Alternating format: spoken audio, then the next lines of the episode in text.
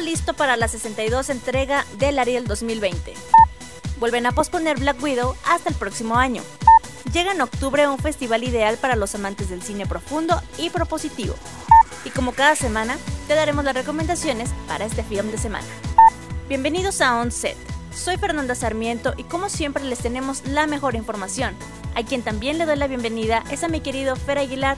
Un abrazo a la distancia, Fer, ¿cómo estás? Muy bien, Fer, la verdad es que me encuentro de maravilla porque pues ya quiero compartirles a todos ustedes las noticias y las recomendaciones del mundo del cine en esta ocasión. Y para que no dejes de estar informado o informada de todo lo relacionado con el mundo del cine, te recuerdo que puedes seguirnos a través de nuestras redes sociales y a mí me encuentras en Twitter como arroba fsarmiento. A mí me encuentras como arroba juanfer-ag y en Instagram nos encuentras como onset-podcast. Bueno, pues espero que estén listos, porque aquí comenzamos.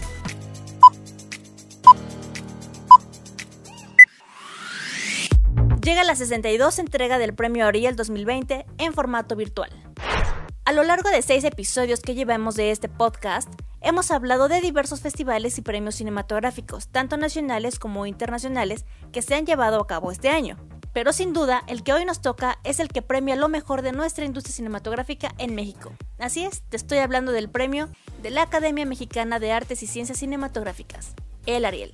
Pero antes de pasar a los nominados y a la ceremonia de entrega, como es costumbre ya en Onset, te compartiremos un poco de la historia de este galardón. ¿Listos?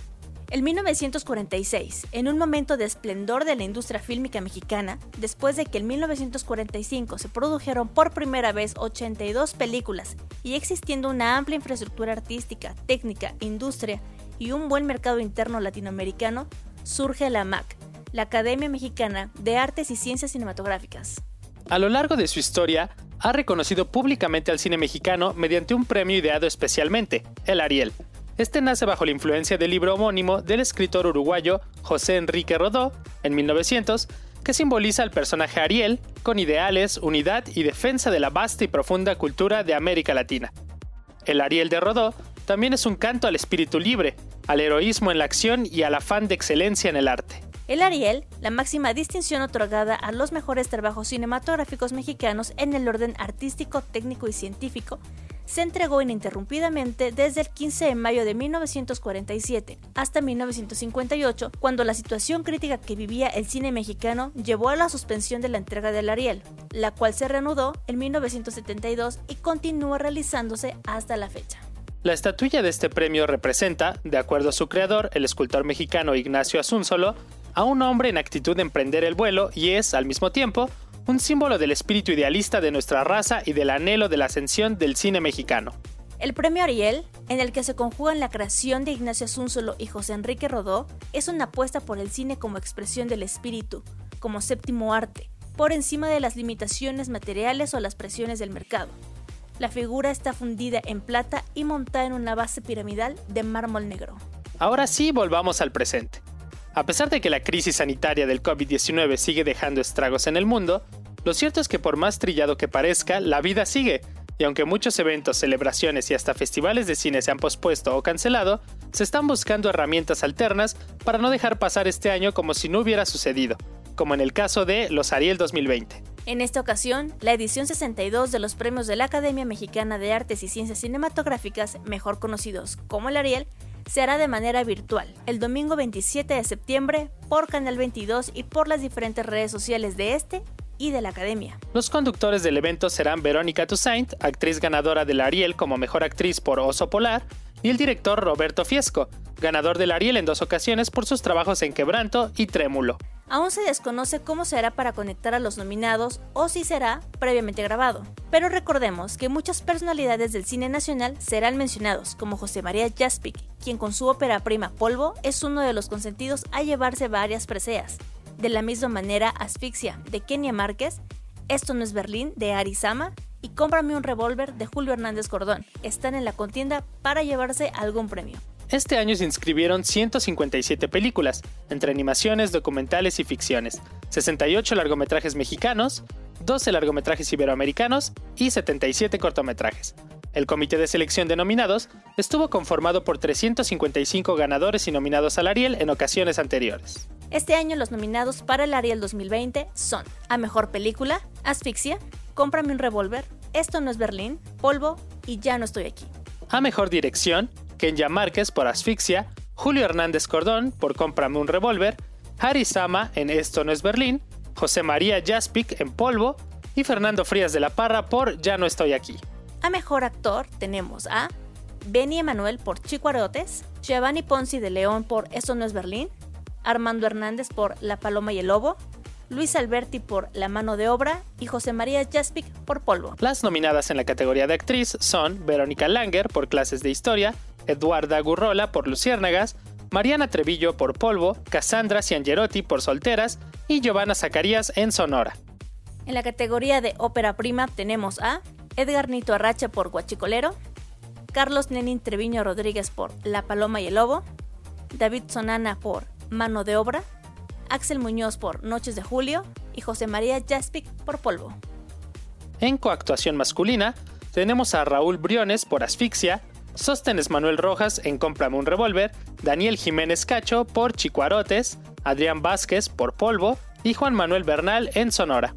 En coactuación femenina tenemos a Mónica del Carmen por Asfixia, Dolores Heredia por Chicuarotes, Bárbara Mori por El Complot Mongol, Jimena Romo por Esto no es Berlín y Dolores Heredia por Sonora.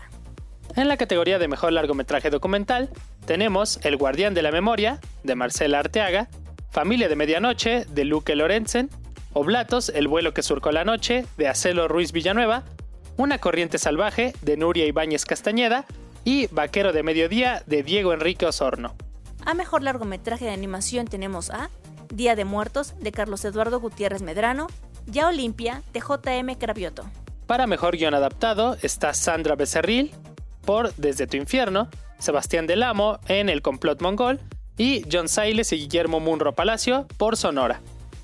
En la categoría de guion original tenemos a Julio Hernández Cordón por Cómprame un revólver, Rodrigo Ordóñez, Max Unino y Arizama por Esto no es Berlín, David Sonana por Mano de Obra, Alejandro Ricaño y José María Jaspic por Polvo, Fernando Frías de la Parra por Ya no estoy aquí.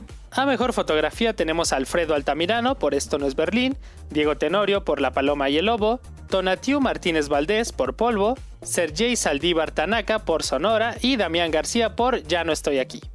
En la categoría de cortometraje de animación tenemos a Adelina de Ana Portilla, Dalia sigue aquí por Nuria Menchaca, Eclosión de Rita Basulto y La creación del mundo de Antonio Coelho. En la categoría de mejor cortometraje documental tenemos A Three Minute Hawk por Everardo González, Abrir la Tierra de Alejandro Zuno, El Valiente ve la muerte a solo una vez de Antonio Coelho, La Bruja de Texcoco por Alejandro Paredes y Cecilia Villaverde y Lorena, la de los pies ligeros de Juan Carlos Rulfo. En cortometraje de ficción tenemos 53 AM de Abril Schmuller, Encuentro de Iván Lovenberg, La bruja del fósforo pasante de Sofía Carrillo, Las desaparecidas de Astrid Domínguez Ortega y Una canción para María de Omar Benet Juárez.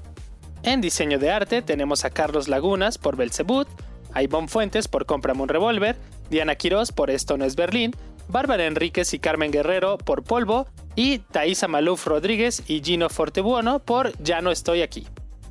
En la categoría de edición tenemos a Lens Clark por Cómprame un revólver, Rodrigo Ríos, Jimena Cuevas y Arizama por Eso no es Berlín, Valentina Leduc y Jorge García por Sonora, Gibran Azuad y Fernando Frías de la Parra por Ya no estoy aquí.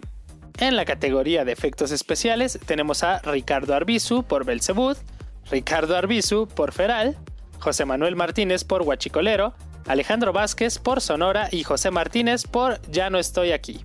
En película iberoamericana tenemos a La vida invisible de Brasil, Dolor y Gloria de España, La Odisea de Giles de Argentina, Monos de Colombia y Retablo de Perú. En la categoría de revelación actoral está Azul Giselle Magaña Muñiz por Asfixia, Johanna Heidi Fragoso por Asfixia, Eduardo Banda por Huachicolero, Juan Daniel García en Ya no estoy aquí y Coral Puente también por Ya no estoy aquí.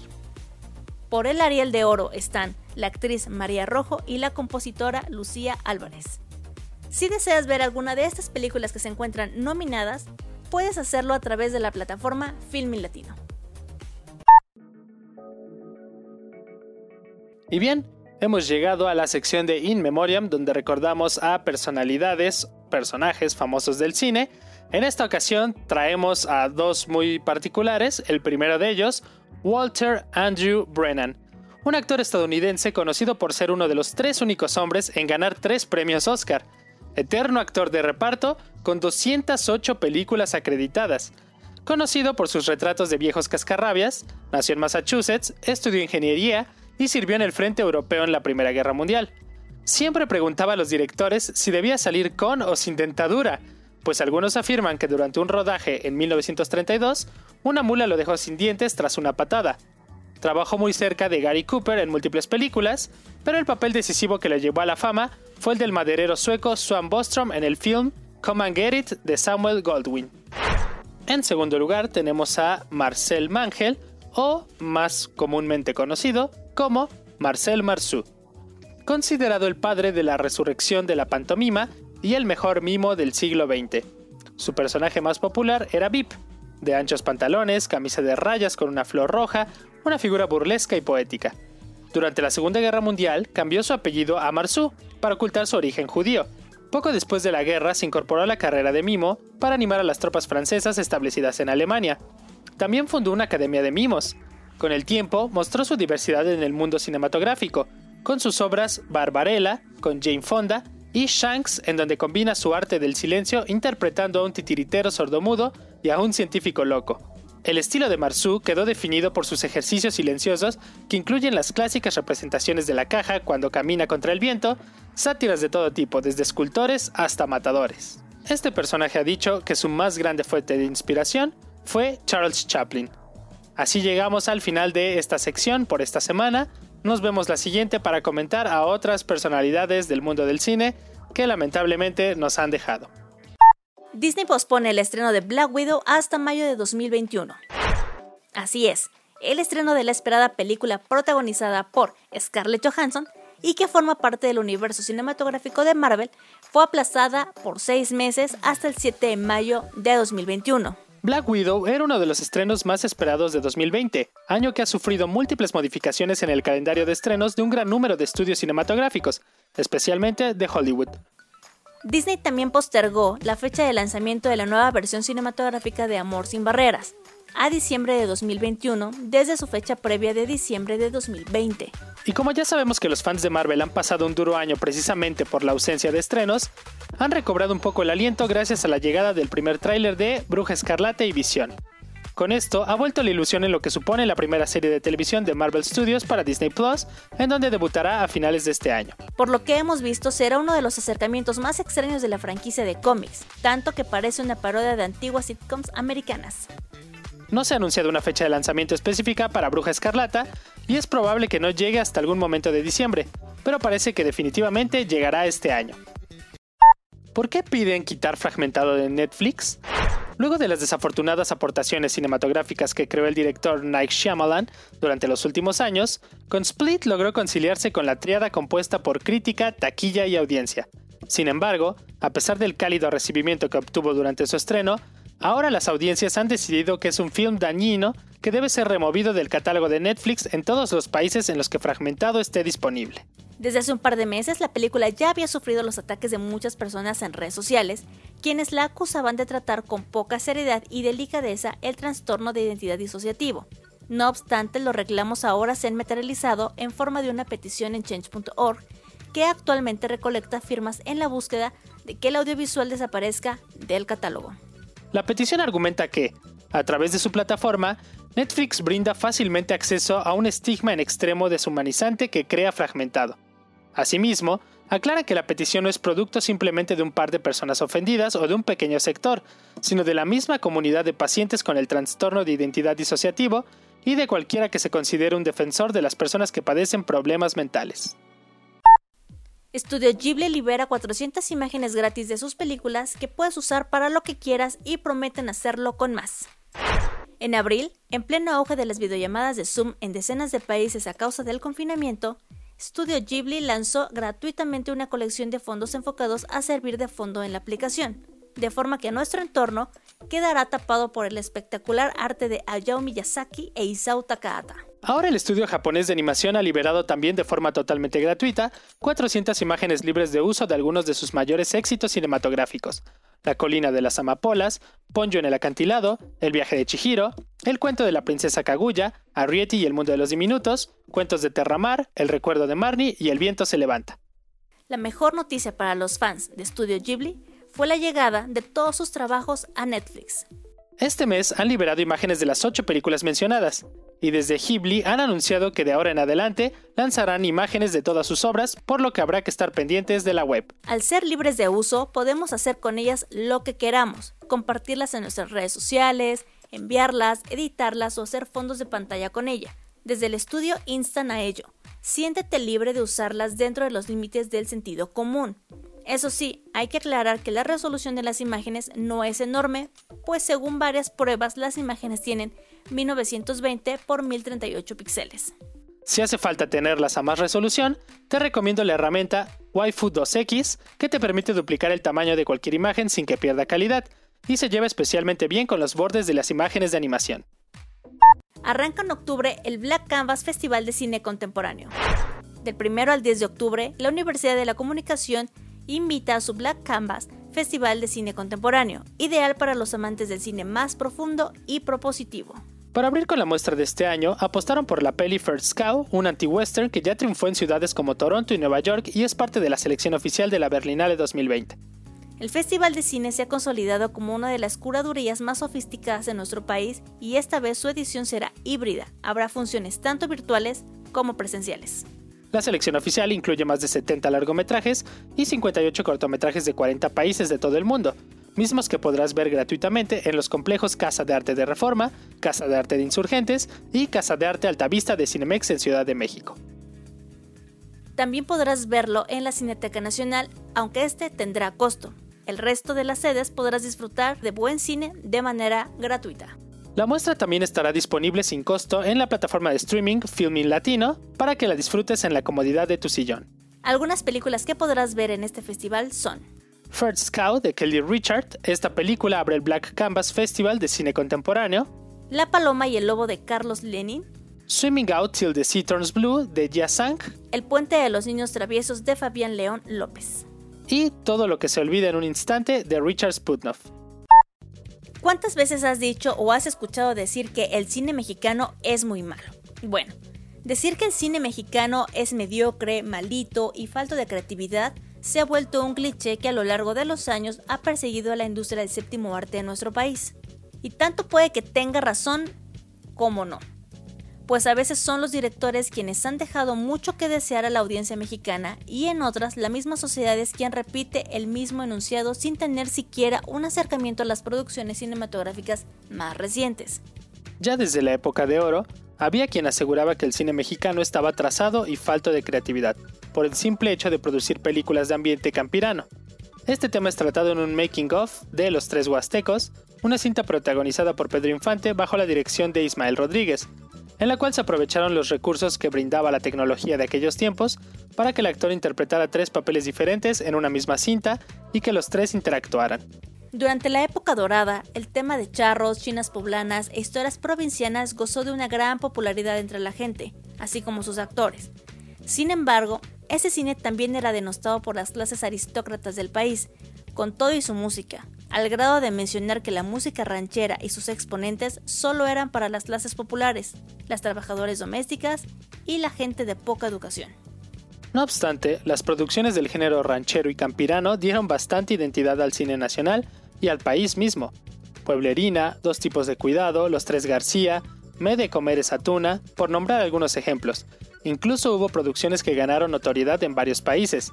Desgraciadamente, este fue un recurso que agotaron hasta el cansancio pues parecía que México solo estaba dotado de charros, mariachis y chinas poblanas, cosa que alejó al público de las salas, principalmente a los jóvenes. Afortunadamente hubo directores que poco a poco rompieron este estigma, y porque los tiempos ya lo requerían así, y el tema de la tan idealizada mexicanidad ya no funcionaba, llegó el cine de luchadores.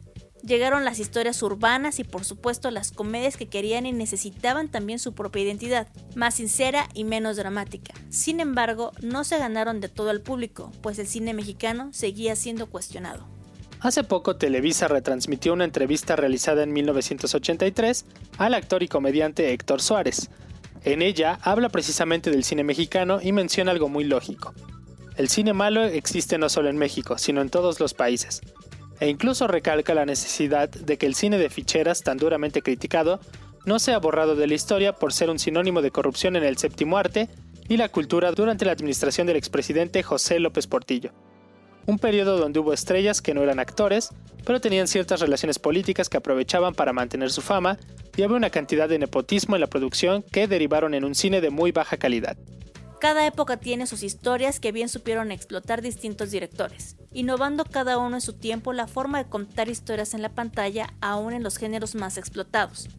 Miguel Zacarías, Fernando de Fuentes, Humberto Gómez Landero, Juan Bustillo Oro, Carlos Enrique Taboada, Felipe Casals, Vicente Leñero, Jorge Fons, Arturo Reimstein, Guillermo del Toro, Guillermo Arriaga, Alejandro González Iñárritu, Alfonso Cuarón, solo por mencionar algunos, aunque muchos no han logrado ser nominados a un Oscar, han logrado la aceptación del público tanto local como en el extranjero. Entonces, ¿hay buen cine en México? Sí. ¿Cómo descubrirlo? Afortunadamente, esa es una de las bondades que da el Internet, donde gran número de cintas mexicanas ya están en línea, muchas en YouTube. Por nombrar algunos títulos tenemos El compadre Mendoza, El lugar sin límites, Canoa y El esqueleto de la señora Morales, etc., que bien supieron romper con los paradigmas de otras épocas. Todo es cuestión de buscarle, ya que como todo, sin demanda no hay oferta. El público mexicano opta por ver lo que está a su alcance, que podría decirse que es el cine más comercial. Sin embargo, muchas salas de cine de arte o la Cineteca Nacional cuentan con una gran variedad de películas mexicanas en cartelera que dejan en alto el cine nacional, pero que son poco concurridas. Y esta es una de las razones por la que en los últimos años el cine mexicano ha quedado encasillado en películas de mal gusto. Pero para que acabemos con un poco de esto, hemos enlistado aquí algunas de las películas mexicanas contemporáneas que demuestran todo lo contrario, porque sí, en México hay buen cine, solo hay que saberle buscar. La camarista de Lila Avilés del 2018. El filme narra una historia de una joven limpiadora que trabaja en uno de los hoteles más lujosos de la Ciudad de México y con el fin de conseguir una vida mejor se inscribe en el programa de educación para adultos en el hotel. Esta película incluso fue seleccionada para representar a México como mejor película extranjera en los premios Oscar 2020. Sueño en otro idioma de Ernesto Contreras del 2017. La cinta retrata la aventura del Martín, un joven lingüista que se adentra en un pueblo en la selva para estudiar un idioma que está a punto de extinguirse, teniendo ya solo dos hablantes nativos con vida, quienes se odian y jamás se han dirigido a la palabra. Así que Martín se dispone a hacer que se reconcilien para poder salvar la lengua. Güeros de Alonso Ruiz Palacios del 2014. Sombra y Santos son dos jóvenes que viven en un departamento al que le cortaron la luz desde hace tiempo por falta de pago, y tras la llegada del hermano de Sombra, Tomás, las cosas cambian completamente y todos deciden emprender un viaje para rendir homenaje a un músico poco conocido que escuchaba el padre de Sombra y Tomás, y que según ellos pudo haber sido la salvación del rock mexicano. La jaula de oro de Diego Quemada 10 del 2013.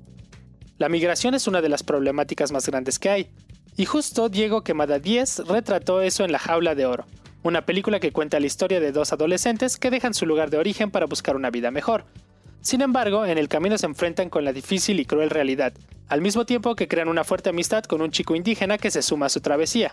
El sembrador de Melissa Elizondo del 2018. Este es un documental en el que se deja ver la vida de Bartolomé, un profesor tzotzil que se dedica a sembrar la semilla del aprendizaje a un grupo de 50 niños de diversas edades entre las montañas de los Altos de Chiapas. Después de Lucía de Michel Franco en 2012.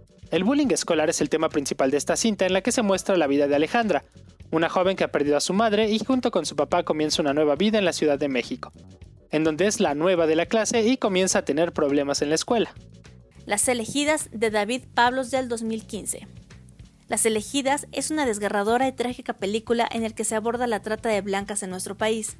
La historia se cuenta a través de Ulises, un joven que se enamora de una chica a quien arrastra hacia las garras del negocio de la prostitución de su familia. Sin embargo, Ulises hará todo lo posible por rescatarla. Club Sandwich de Fernando Eimk en 2013. En este film nuevamente se muestra la difícil etapa de la adolescencia. ahora a través de la historia de Paloma y su hijo quinceañero Héctor, quienes tienen una especial relación. Las cosas se complican durante un viaje que hacen, pues Héctor comienza a sentir atracción por una niña y Paloma deberá aceptar que su hijo está creciendo. Miss Bala, de Gerardo Naranjo, del 2011. El narcotráfico ha sido uno de los temas más abordados en el cine mexicano y fue justo eso lo que hizo Naranjo en Miss Bala. Esta cinta narra la vida de una joven que sueña con ser la reina de un concurso de belleza en México. Sin embargo, este se frustra después de ser secuestrada por narcotraficantes para ser usada como mula de carga. Ahora, ¿hay mal cine mexicano? Sí, y lo descubriremos también dándonos un clavado, viendo una y otra comparando contextos y visiones de cada uno de los directores. Actualmente, el estigma de mal cine en el país parece estar más impregnado que nunca. Nacen nuevas comedias con historias fáciles para el espectador. Son aspiracionales, clasistas, fascistas y con guiones horrendos. En ellas se puede ver a un profesor que amenaza con una metralleta de gocha a uno de sus alumnos en No Manches Frida del 2016, o el alma de Pedro Infante que regresa al mundo para redimirse por su pasado en El Caído del Cielo de 2019. Se manejan diálogos pobres, caras bonitas y se observan historias de cuentos de hadas, aún más fantasiosas y machistas que las del cine de oro, en donde uno de los comunes denominadores era que las hijas de los hacendados se enamoraban de los peones o viceversa.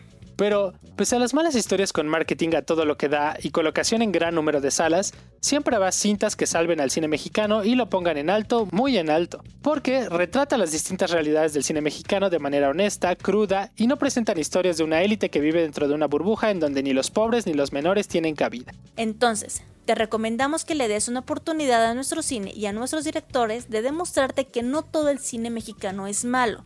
También es una oportunidad para ti que me escuchas de poder ver cosas distintas a lo que estamos acostumbrados. Y después de eso, entonces sí, exclamar nuestra opinión. Y bien, así llegamos a esta sección Film de Semana, en la que, bueno, aunque hubo carencia de estrenos, te traigo dos propuestas que sin duda prometen dejarte bien entretenido de aquí a que nos volvamos a escuchar. La primera de ellas es de Netflix, Enola Holmes. Now, where to begin? I'm presently on the way to collect my brothers, Mycroft and Sherlock. Yes, Sherlock Holmes. The famous detective, my genius brother. He will have all the answers. Enola. Where's your hat and your gloves? Well, I have a hat. Just makes my head itch. And I have no gloves. My God. A wild woman brought up a wild child. Who will make her acceptable for society? She seems intelligent. There are two paths you can take, Enola. Yours or the path others choose for you. Es una película de misterio y aventura dirigida por Harry Bradbeer y basada en la serie de libros de Las aventuras de Enola Holmes, escrita por Nancy Springer. El guion, escrito por Jack Thorne, narra la historia de Enola Holmes mientras embarca en la búsqueda de su madre, acompañada de sus hermanos. Es protagonizada por Miley Bobby Brown, Henry Cavill, Sam Claflin y Helena Bonham Carter. La película estrenó el 23 de septiembre de 2020 bajo la distribución de Netflix, luego de que Warner Pictures descartara un lanzamiento en cines a causa de la pandemia de enfermedad por coronavirus de 2019 y 2020. Aquí fuera que hacer hincapié en que Netflix por poco se queda sin esta adaptación, pues los derechos se los cedieron ya sobre la hora y fue así como hicieron esta producción que, aunque no presenta nada novedoso en el género, pues sin duda las actuaciones eh, prometen muchísimo y vaya, es una cinta entretenidísima. Sin duda de esas que te dejan sentado en la sala y disfrutando de tus palomitas. La segunda propuesta es El Club de los Idealistas. ¿Qué onda? ¡Qué gusto! Te extrañaba, gordita. ¡Elena! ¡Mira quién llegó! ¡Eres tú, tía! Me da mucha alegría que estemos todos juntos después de tanto tiempo. Está cañón lo que hiciste con esta casa, es una belleza. Esta es mi parte favorita, el trono del rey. Y un baño seco. Toman el acerrín, lo echas aquí y voilà. Voilà. Adentro hay un baño. Por fin llega a las salas de cine la película mexicana El Club de los Idealistas. El director Marcelo Tobar nos presenta una comedia independiente protagonizada por Juan Pablo Medina, Yolanda Ventura, Nailea Norvint, Claudia Ramírez y Andrés Palacios. Siete amigos se conocen desde la universidad y hacen la promesa de comprar terrenos para construir unas cabañas donde puedan vivir y compartir su edad adulta. Con el tiempo, El único que lo tiene resuelto es Arana, personaje interpretado por Juan Pablo Medina, quien ya está instalado en el lugar e invita a sus amigos a un reencuentro, una fiesta para que vayan a ver lo que ya hizo de lo que se habían comprometido. La cinta, El Club de los Idealistas, es una comedia que invita a la reflexión sobre los amigos y que resalta la importancia de no olvidar los ideales de su juventud. Así que amigos, pues ya escucharon, está esta recomendación de Netflix, está esta propuesta para ir al cine, cualquiera de las dos o si puedes ver las dos, te garantizo un film de semana entretenido. Muchas gracias por acompañarnos, de esta manera llegamos al final de Onset. Gracias a ti, Fer, por toda tu información y recomendaciones de esta semana. Fer, no, como siempre un gusto haber compartido micrófonos contigo.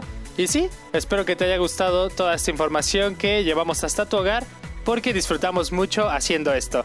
Y a ti que nos escuchas, no olvides seguirnos en nuestras redes sociales. En Twitter me encuentras como arroba fsarmiento. A mí me encuentras como arroba juanfer-ag y en Instagram nos puedes seguir como onset-podcast. Soy Fernanda Sarmiento, disfruten su film de semana.